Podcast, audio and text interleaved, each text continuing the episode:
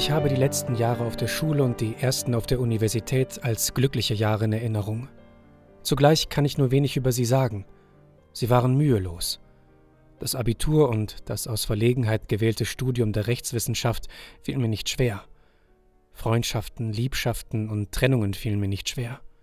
Nichts fiel mir schwer. Alles fiel mir leicht, alles wog leicht. Vielleicht ist das Erinnerungspäckchen deshalb so klein.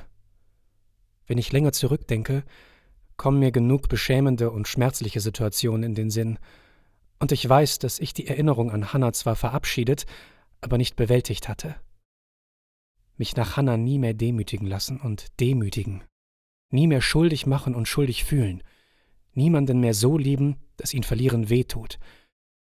Ich habe das damals nicht in Deutlichkeit gedacht, aber mit Entschiedenheit gefühlt.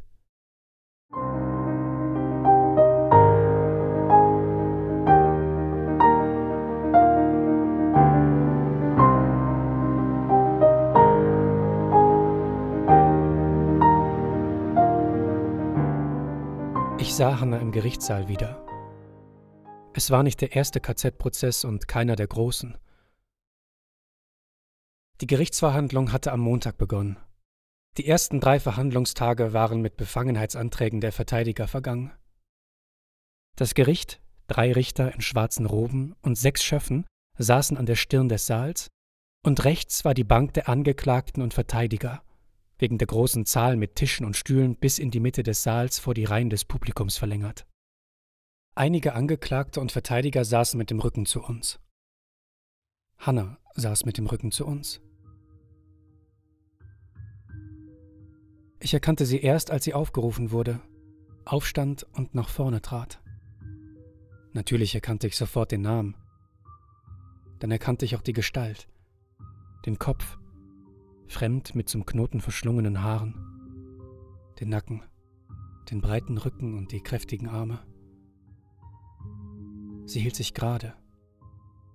Sie stand fest auf beiden Beinen. Sie ließ ihre Arme locker hängen. Sie trug ein graues Kleid mit kurzen Ärmeln.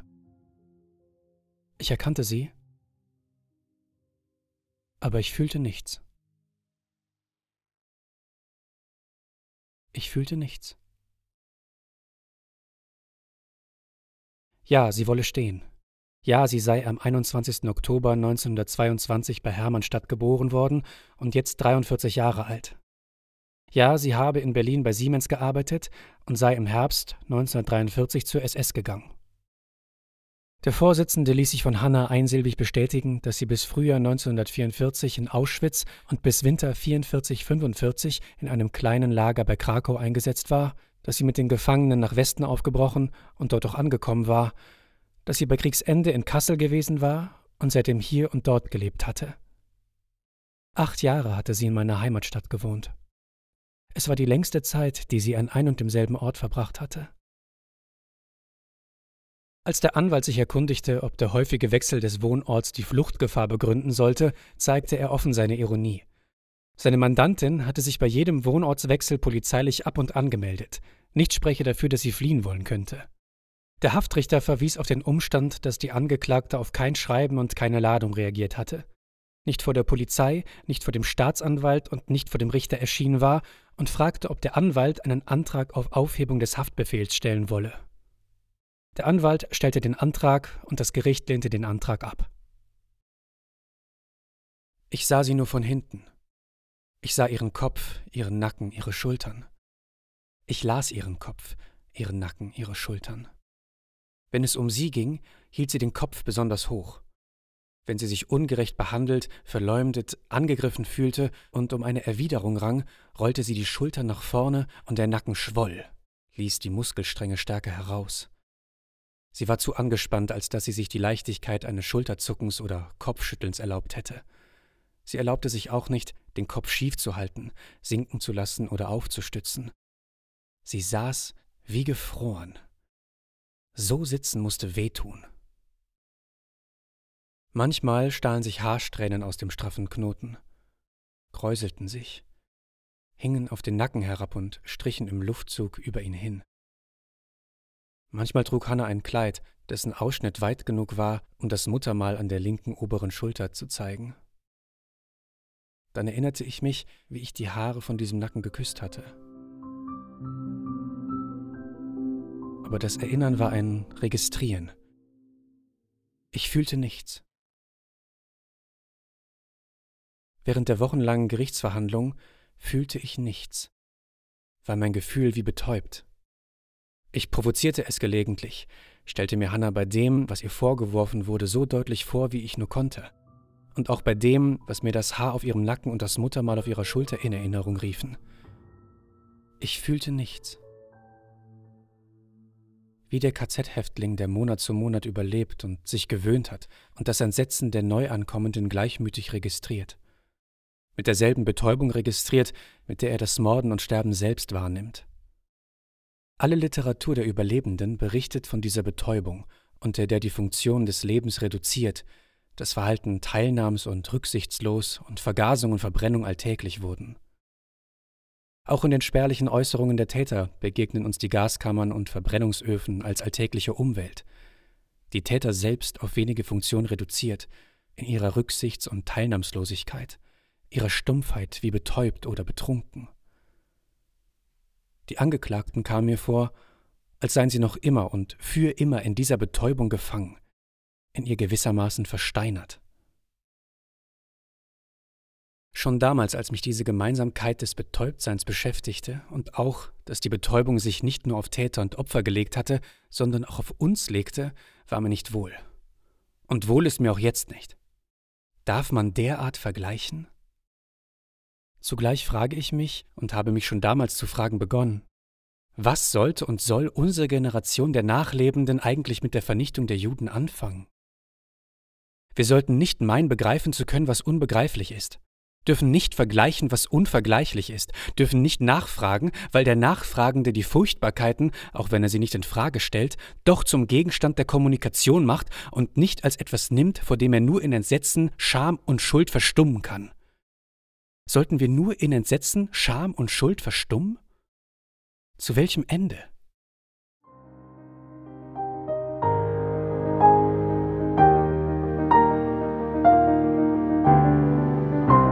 In der zweiten Woche wurde die Anklage verlesen. Die Verlesung dauerte eineinhalb Tage. Eineinhalb Tage Konjunktiv. Die Angeklagte zu eins habe, sie habe ferner, weiter habe sie, Dadurch habe sie den Tatbestand des Paragraphen so und so viel erfüllt, ferner habe sie diesen Tatbestand und jenen Tatbestand, sie habe auch rechtswidrig und schuldhaft gehandelt. Hanna war die Angeklagte zu vier. Die fünf angeklagten Frauen waren alle Aufseherinnen in einem Lager bei Krakau gewesen, einem Außenlager von Auschwitz. Natürlich hatten die fünf Angeklagten das Lager nicht geführt. Es gab einen Kommandanten, Wachmannschaften und weitere Aufseherinnen.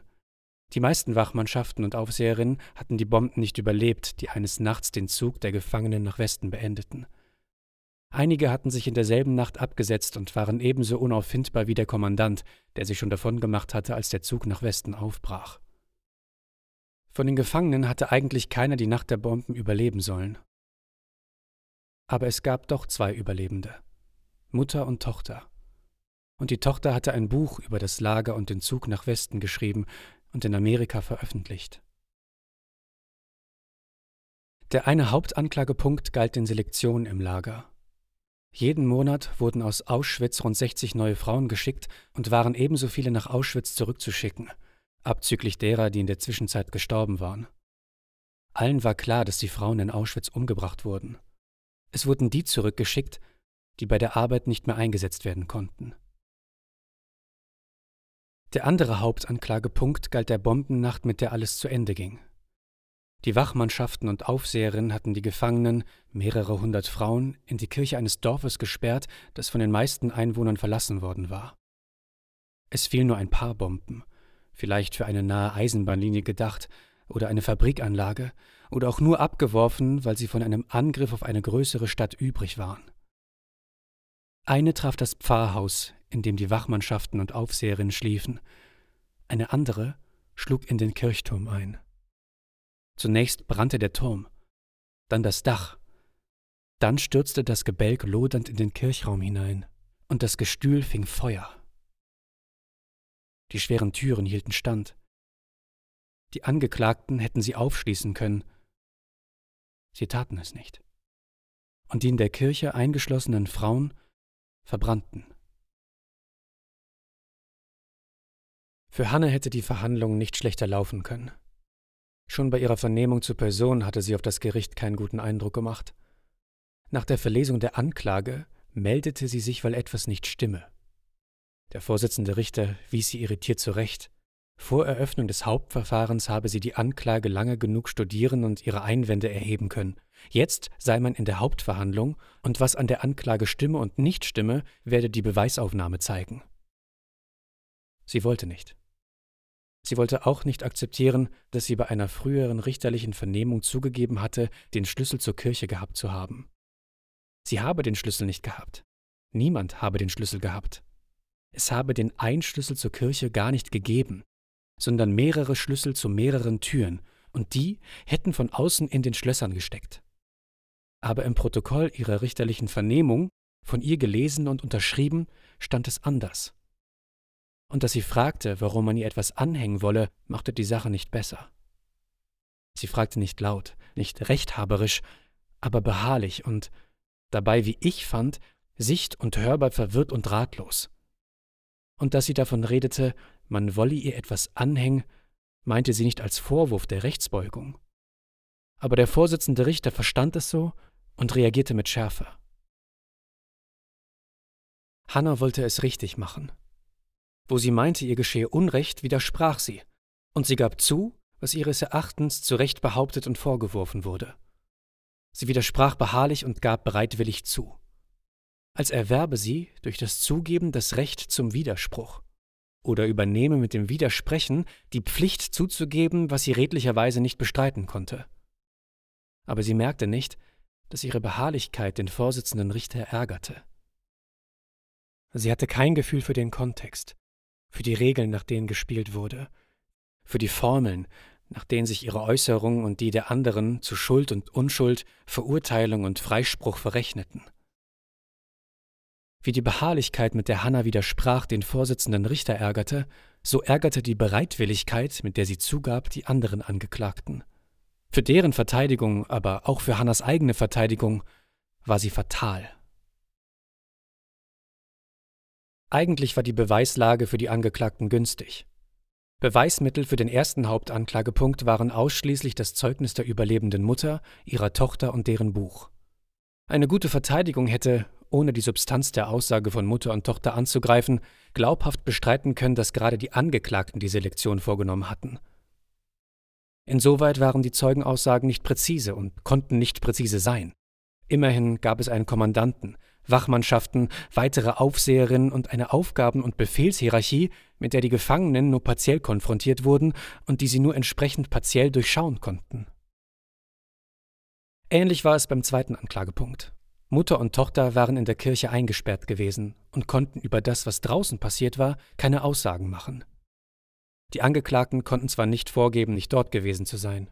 Die anderen Zeugen, die damals in dem Dorf gelebt hatten, hatten mit ihnen gesprochen und erinnerten sich an sie. Aber diese anderen Zeugen mussten aufpassen, dass auf sie nicht der Vorwurf fiel, sie hätten selbst die Gefangenen retten können. Wenn nur die Angeklagten da waren, konnten dann die Bewohner des Dorfes die paar Frauen nicht überwältigen und selbst die Türen der Kirche aufschließen? Als die Verteidiger der anderen Angeklagten merkten, dass solche Strategien an Hannas bereitwilligem Zugeben scheiterten, stellten sie auf eine Strategie um, die das bereitwillige Zugeben ausnutzte Hannah B. und die anderen Angeklagten entlastete. Die Verteidiger taten es mit fachlicher Distanz, die anderen Angeklagten sekundierten mit empörten Einwürfen. Sie habe gesagt, sie hätte gewusst, dass sie die Gefangenen in den Tod schicken. Das galt aber nur für sie. Was ihre Kolleginnen gewusst haben, könne sie nicht wissen. Hannah wurde vom Anwalt einer anderen Angeklagten befragt. Ob es stimme, dass sie sie allein im Lager ihre Schützlinge hatte. Junge Mädchen, jeweils eines für eine Weile und dann für eine Weile ein anderes. Und dass alle ihre Schützlinge, wenn sie ihrer überdrüssig war, in den nächsten Transport nach Auschwitz kamen. Hanna antwortete nicht. Die Tochter, die sich nach ihrer Vernehmung unter die Zuschauer gesetzt hatte, sprang auf. Wie habe sie das vergessen können? Der Vorsitzende Richter fragte sie, ob sie ihre Aussage ergänzen wolle. Sie wartete nicht, bis sie nach vorne gerufen wurde, und redete von ihrem Platz unter den Zuschauern aus. Ja, sagte sie, sie hatte Lieblinge. Immer eine von den jungen, schwachen und zarten, und die nahm sie unter ihren Schutz und sorgte dafür, dass sie nicht arbeiten mussten, brachte sie besser unter und versorgte und verköstigte sie besser, und abends holte sie sie zu sich. Und die Mädchen durften nicht sagen, was sie abends mit ihnen machte. Und alle dachten, dass sie mit ihnen, auch weil sie alle in den Transport kam, als hätte sie mit ihnen ihren Spaß und sie dann satt gehabt. Aber so war es gar nicht. Und eines Tages hat doch eins geredet. Die Mädchen haben ihr vorgelesen. Abend um Abend um Abend. Hanna drehte sich um und sah mich an. Ihr Blick fand mich sofort, und so merkte ich, dass sie die ganze Zeit gewusst hatte, dass ich da war. Sie sah mich einfach an. Als ich unter ihrem Blick rot wurde, wandte sie ihn ab und kehrte sich wieder der Gerichtsbank zu.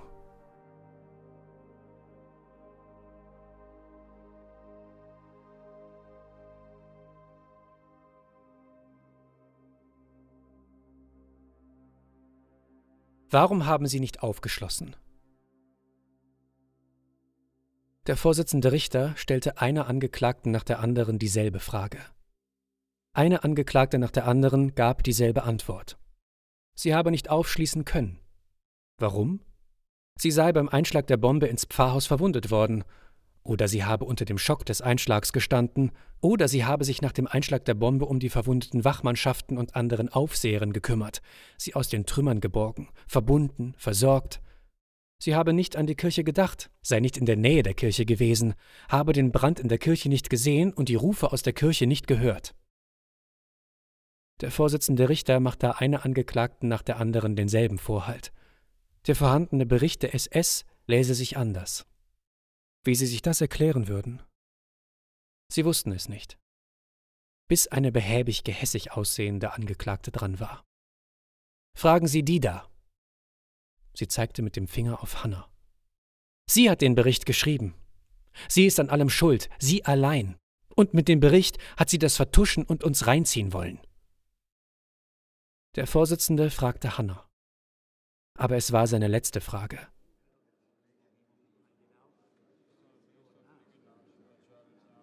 Warum haben Sie nicht aufgeschlossen? Wir waren. Wir hatten. Wir wussten uns nicht anders zu helfen. Einige von uns waren tot.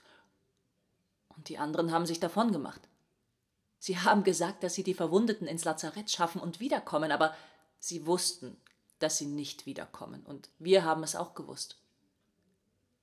Vielleicht sind sie auch gar nicht ins Lazarett gefahren, so schlimm verletzt waren die Verwundeten nicht. Wir wären auch mitgefahren, aber sie haben gesagt, die Verwundeten brauchen den Platz. Wir haben nicht gewusst, was wir machen sollten. Es ging alles so schnell und das Pfarrhaus hat gebrannt und der Kirchturm und die Männer und Autos waren eben noch da und dann waren sie weg. Und auf einmal waren wir allein mit den Frauen in der Kirche. Irgendwas an Waffen haben sie zurückgelassen, aber wir haben nicht damit umgehen können. Und wenn wir es gekonnt hätten, was hätte uns das geholfen? Uns paar Frauen. Wie hätten wir die vielen Frauen bewachen sollen? So ein Zug streckt sich lange hin, auch wenn man ihn zusammenhält. Und so eine lange Strecke zu bewachen, braucht viel mehr als uns Paar. Dann fing das Schreien an und wurde immer schlimmer. Wenn wir jetzt aufgemacht hätten und alle rausgerannt wären, wenn sie zu fliehen versucht hätten, wir hätten sie doch nicht einfach fliehen lassen können. Wir waren doch dafür verantwortlich. Ich meine, wir hatten sie doch die ganze Zeit bewacht, im Lager und im Zug. Das war doch der Sinn, dass wir sie bewachen und dass sie nicht fliehen. Was hätten Sie denn gemacht?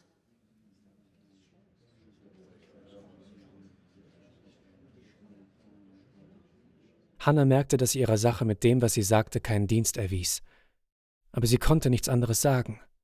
Sie konnte nur versuchen, das, was sie sagte, besser zu sagen, besser zu beschreiben und zu erklären. Aber je mehr sie sagte, desto schlechter sah es um ihre Sache aus. Weil sie nicht ein noch aus wusste, wandte sie sich an den Vorsitzenden. Was hätten Sie denn gemacht? Was hätten Sie denn gemacht?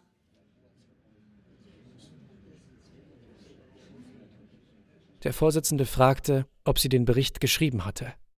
Ein Staatsanwalt schlug vor, einen Sachverständigen die Schrift des Berichts und die Schrift der Angeklagten miteinander vergleichen zu lassen.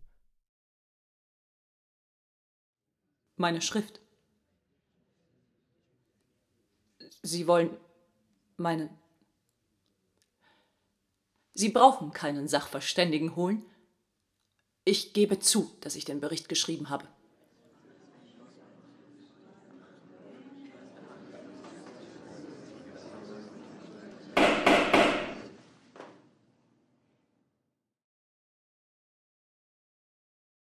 Hannah konnte nicht lesen und schreiben. Deswegen hatte sie sich vorlesen lassen. Deswegen hatte sie mich auf unserer Fahrradtour das Schreiben und Lesen übernehmen lassen und war am Morgen im Hotel außer sich gewesen, als sie meinen Zettel gefunden, meine Erwartung, sie kenne seinen Inhalt, geahnt und ihre Bloßstellung gefürchtet hatte. Deswegen hatte sie sich der Beförderung bei der Straßenbahn entzogen. Ihre Schwäche, die sie als Schaffnerin verbergen konnte, wäre bei der Ausbildung zur Fahrerin offenkundig geworden. Deswegen hatte sie, um der Konfrontation mit dem Sachverständigen zu entgehen, zugegeben, den Bericht geschrieben zu haben. Hatte sie deswegen ihre Schützlinge nach Auschwitz geschickt? Um sie, falls sie was gemerkt haben sollten, stumm zu machen? Deswegen? Dass sie sich schämte, nicht lesen und schreiben zu können und lieber mich befremdet, als ich bloßgestellt hatte, verstand ich. Scham als Grund für ausweichendes, abwehrendes, verbergendes und verstellendes, auch verletzendes Verhalten kannte ich selbst. Aber Hannas Scham, nicht lesen und schreiben zu können, als Grund für ihr Verhalten im Prozess und im Lager? Aus Angst vor der Bloßstellung als Analphabetin, die Bloßstellung als Verbrecherin? Aus Angst vor Bloßstellung als Analphabetin das Verbrechen? Wie oft habe ich mir damals und seitdem dieselbe Frage gestellt. Wenn Hannas Motiv die Angst vor Bloßstellung war, wieso dann statt der harmlosen Bloßstellung als Analphabetin die furchtbare als Verbrecherin? Oder meinte sie, ohne jede Bloßstellung durch und davon zu kommen? War sie einfach dumm? War sie so eitel und böse, für das Vermeiden einer Bloßstellung zur Verbrecherin zu werden? Sie kalkulierte und taktierte nicht. Sie akzeptierte, dass sie zur Rechenschaft gezogen wurde.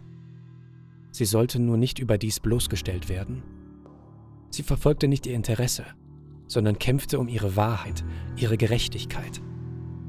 Es waren, weil sie sich immer ein bisschen verstellen musste, weil sie nie ganz offen, nie ganz sie selbst sein konnte, eine klägliche Wahrheit und eine klägliche Gerechtigkeit, aber es waren ihre und der Kampf darum war ihr Kampf.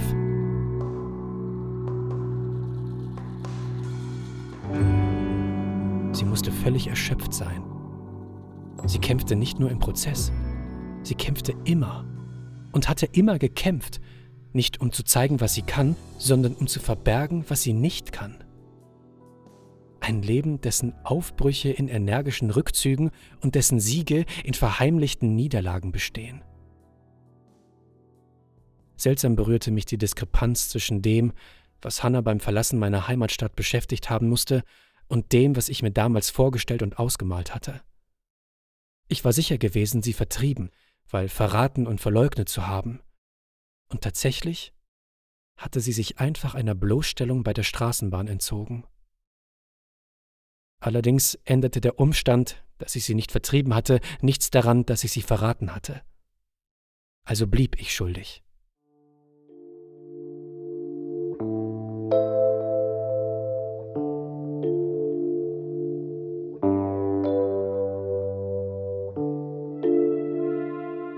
In dem Hannah zugab, den Bericht geschrieben zu haben, hatten die anderen Angeklagten leichtes Spiel. Hannah habe wo nicht allein gehandelt, die anderen bedrängt, bedroht, gezwungen. Sie habe das Kommando an sich gerissen. Sie habe Feder und Wort geführt. Sie habe entschieden. Hannah kämpfte weiter. Sie gab zu, was stimmte, und bestritt, was nicht stimmte. Sie bestritt mit zunehmender, verzweifelter Heftigkeit. Sie wurde nicht laut, aber schon die Intensität, mit der sie redete, befremdete das Gericht. Schließlich gab sie auf. Sie redete nur noch, wenn sie gefragt wurde. Sie antwortete kurz, dürftig, manchmal fahrig. Wie um sichtbar zu machen, dass sie aufgegeben hatte, blieb sie jetzt, wenn sie redete, sitzen. Ich konnte zum Vorsitzenden Richter gehen und ihm sagen, dass Hannah Analphabetin war, dass sie nicht die Hauptakteurin und Schuldige war, zu der die anderen sie machten, dass ihr Verhalten im Prozess nicht besondere Unbelehrbarkeit, Uneinsichtigkeit oder Dreistigkeit anzeigte. Ich habe damals mit Freunden über das Problem zu reden versucht. Stell dir vor, jemand rennt in sein Verderben, absichtlich, und du kannst ihn retten. Rettest du ihn?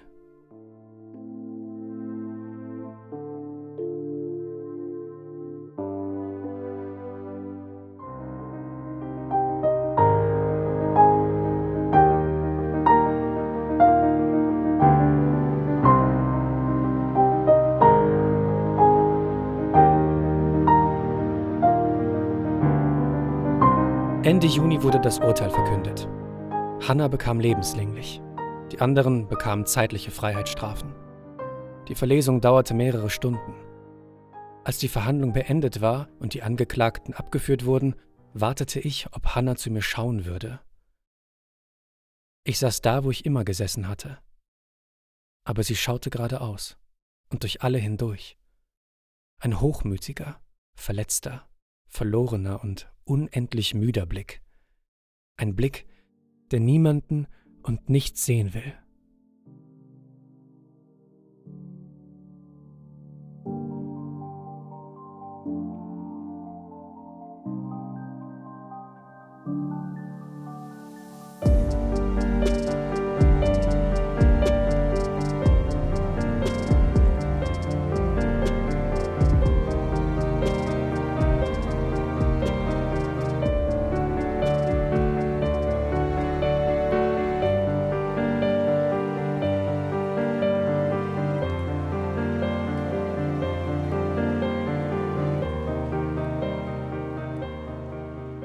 Ich las für Hannah auf Kassetten. Bis ich sie abschickte, dauerte es mehrere Monate. Ich schob vor mir her, bei dem Gericht anzurufen, von dem Hannah verurteilt worden war, und herauszufinden, wo sie ihre Strafe verbüßte. Schließlich hatte ich alles zusammen.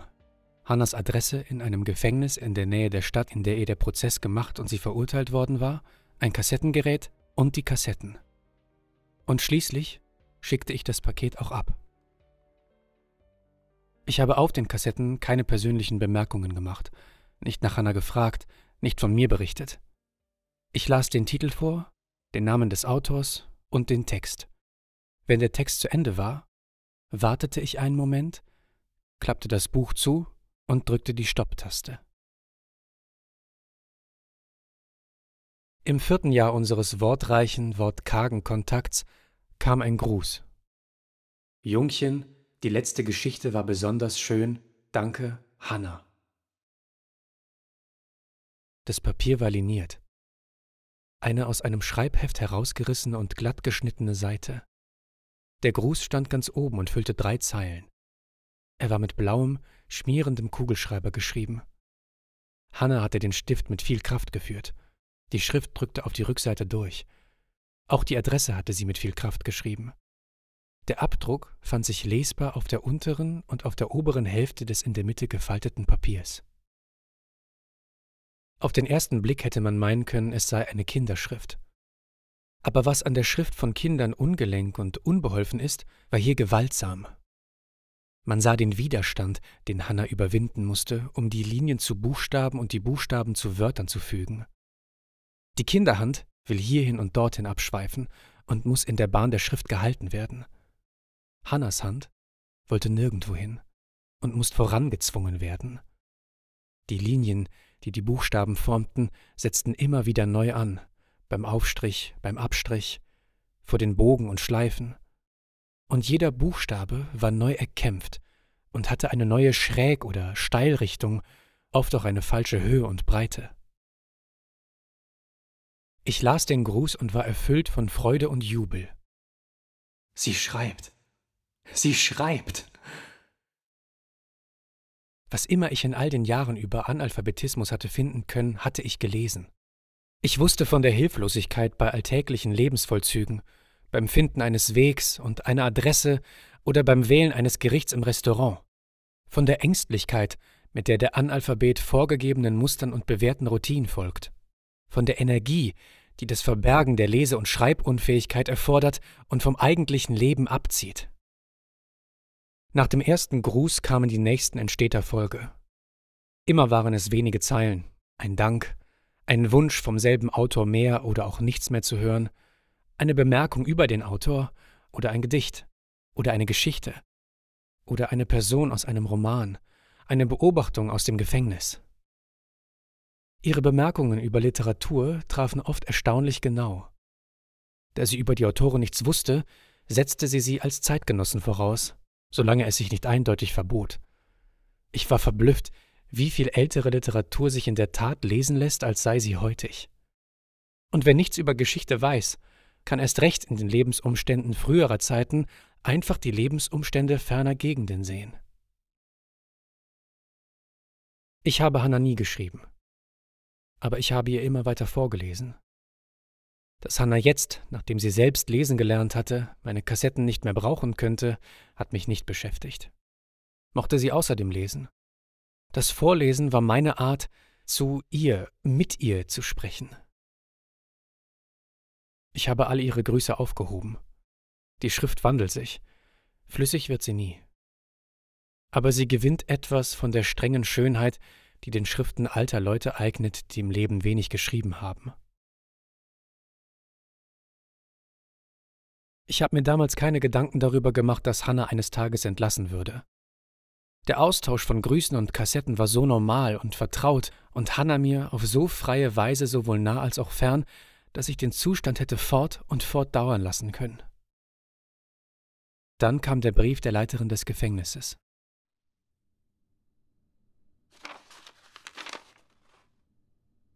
Seit Jahren stehen sie in brieflichem Austausch. Es ist der einzige Kontakt, den sie nach draußen hat, und so wende ich mich an sie, obwohl ich nicht weiß, wie eng sie verbunden und ob sie Verwandter oder Freund sind. Nächstes Jahr wird sie wieder ein Gnadengesuch stellen, und ich gehe davon aus, dass der Gnadenausschuss ihm stattgeben wird. Sie wird dann bald entlassen werden, nach 18 Jahren Haft. Natürlich können wir ihr Wohnung und Arbeit besorgen bzw. zu besorgen versuchen. Mit Arbeit wird es in ihrem Alter schwierig werden, auch wenn sie noch völlig gesund ist und in unserer Näherei großes Geschick zeigt. Aber besser, als wenn wir uns darum kümmern, ist es, wenn Verwandte oder Freunde es tun und die Entlassene in ihrer Nähe haben und begleiten und stützen. Sie können sich nicht vorstellen, wie einsam und hilflos man nach 18 Jahren Haft draußen sein kann. Es wäre ausreichend, wenn Sie ihr eine kleine Wohnung und Arbeit fänden, sie in den ersten Wochen und Monaten gelegentlich besuchen und einladen könnten.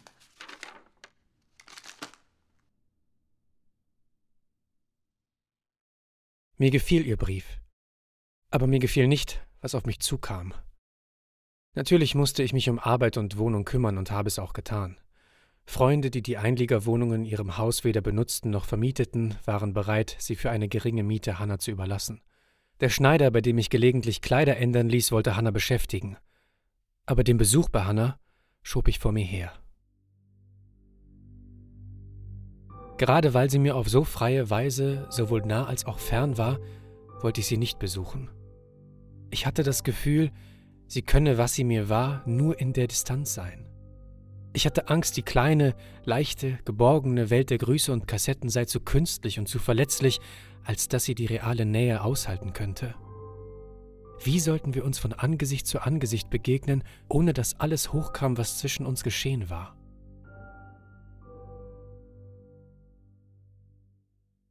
So ging das Jahr dahin, ohne dass ich im Gefängnis gewesen wäre. Von der Leiterin des Gefängnisses habe ich lange nichts gehört. Ein Brief, in dem ich von Wohnungs- und Arbeitssituationen berichtete, die Hannah erwartete, blieb unbeantwortet. Sie rechnete wohl damit, mich anlässlich meines Besuchs bei Hannah zu sprechen. Sie konnte nicht wissen, dass ich diesen Besuch nicht nur hinausschob, sondern mich vor ihm drückte. Aber schließlich fiel die Entscheidung, dass Hannah begnadigt und entlassen werden sollte, und die Leiterin rief mich an, ob ich jetzt kommen könne. In einer Woche komme Hannah raus.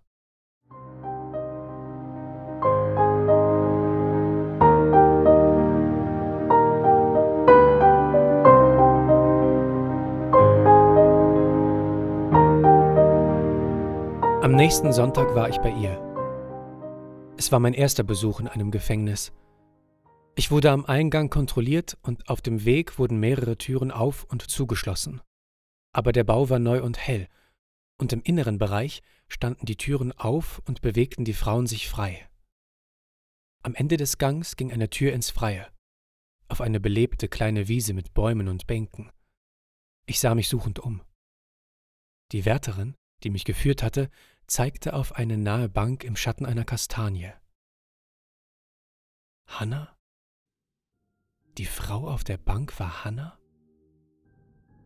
Graue Haare, ein Gesicht mit tiefen senkrechten Furchen in der Stirn, in den Backen, um den Mund und ein schwerer Leib. Sie trug ein zu enges, an Brust und Bauch und Schenkeln spannendes hellblaues Kleid. Ihre Hände lagen im Schoß und hielten ein Buch. Sie las nicht darin. Über den Rand ihrer Lesehalbbrille schaute sie einer Frau zu, die ein paar Spatzen Brotkrume um Brotkrume vorwarf. Dann merkte sie, dass sie beobachtet wurde und wandte mir ihr Gesicht zu. Ich sah die Erwartung in ihrem Gesicht, sah es in Freude aufglänzen, als sie mich erkannte, sah ihre Augen mein Gesicht abtasten, als ich näher kam, sah ihre Augen suchen, fragen, unsicher und verletzt schauen und sah ihr Gesicht erlöschen. Als ich bei ihr war, lächelte sie ein freundliches, müdes Lächeln. Ich setzte mich neben sie und sie nahm meine Hand. Ich hatte ihren Geruch früher immer besonders geliebt. Sie roch immer frisch, frisch gewaschen oder nach frischer Wäsche oder nach frischem Schweiß oder frisch geliebt. Ich saß neben Hanna und roch eine alte Frau.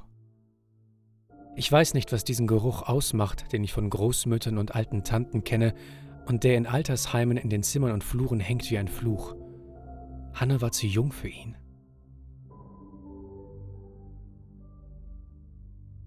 Ich rückte näher. Ich hatte gemerkt, dass ich sie zuvor enttäuscht hatte und wollte es jetzt besser und wieder gut machen.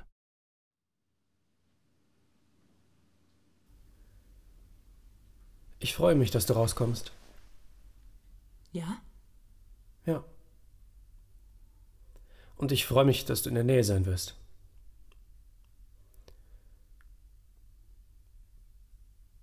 Liest du viel? Es geht so. Vorgelesen bekommen ist schöner. Damit ist jetzt Schluss, nicht wahr? Warum soll damit Schluss sein? Ich habe mich so gefreut und dich so bewundert, dass du lesen gelernt hast. Und was hast du mir für schöne Briefe geschrieben?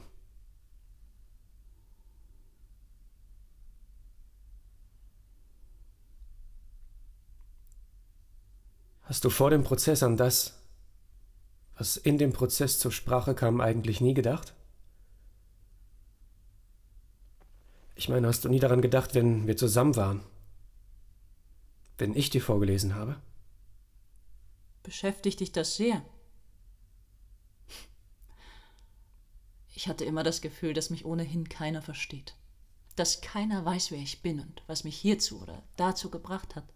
Und weißt du, wenn keiner dich versteht, dann kann auch keiner Rechenschaft von dir fordern. Aber die Toten können es. Sie verstehen. Dafür müssen sie gar nicht dabei gewesen sein. Aber wenn sie es waren, verstehen Sie besonders gut. Hier im Gefängnis waren Sie viel bei mir. Sie kamen jede Nacht, ob ich Sie haben wollte oder nicht. Vor dem Prozess habe ich Sie, wenn Sie zu mir kommen wollten, noch verscheuchen können. Bist du verheiratet? Ich war's.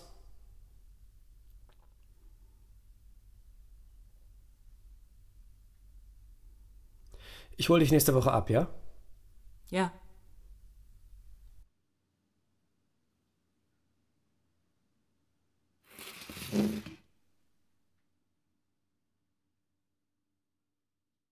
Ich stand auf und auch sie stand auf. Wir sahen einander an. Es hatte zweimal geklingelt und die anderen Frauen waren schon ins Haus gegangen. Wieder tasteten ihre Augen mein Gesicht ab. Ich nahm sie in die Arme, aber sie fühlte sich nicht richtig an. So nahmen wir Abschied, noch ehe wir uns im Haus trennen mussten.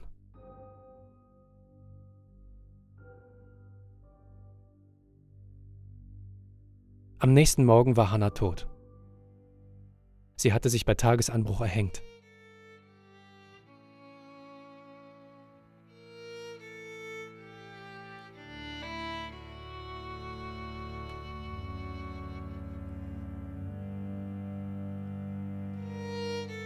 Inzwischen liegt das alles zehn Jahre zurück.